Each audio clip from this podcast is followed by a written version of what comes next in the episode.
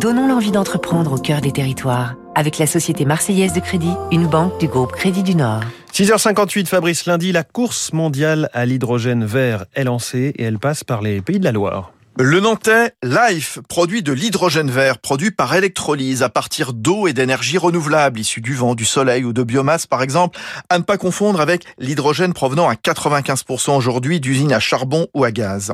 Le gouvernement vise la place de champion du monde du secteur et le potentiel est immense, en premier lieu dans les transports, bus, trains, bateaux, avions peut-être un jour, mais aussi dans l'industrie et les bureaux.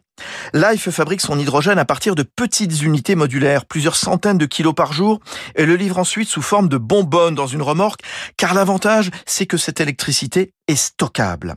La jeune entreprise nantaise, qui a une soixantaine de projets en Europe, dont un immense parc au Danemark, a inauguré après l'été sa première usine à Bouin, au bord de l'océan, avec huit éoliennes, en Vendée, dans un département qui mise beaucoup sur cette nouvelle énergie. Son fondateur, Mathieu Guéné. Cet hydrogène, il va être utilisé dans la mobilité. L'hydrogène, c'est un moyen complémentaire des batteries pour décarboner les transports. Ce qui est difficile à décarboner aujourd'hui, c'est les bus, les camions et tout ce qui roule beaucoup et très longtemps.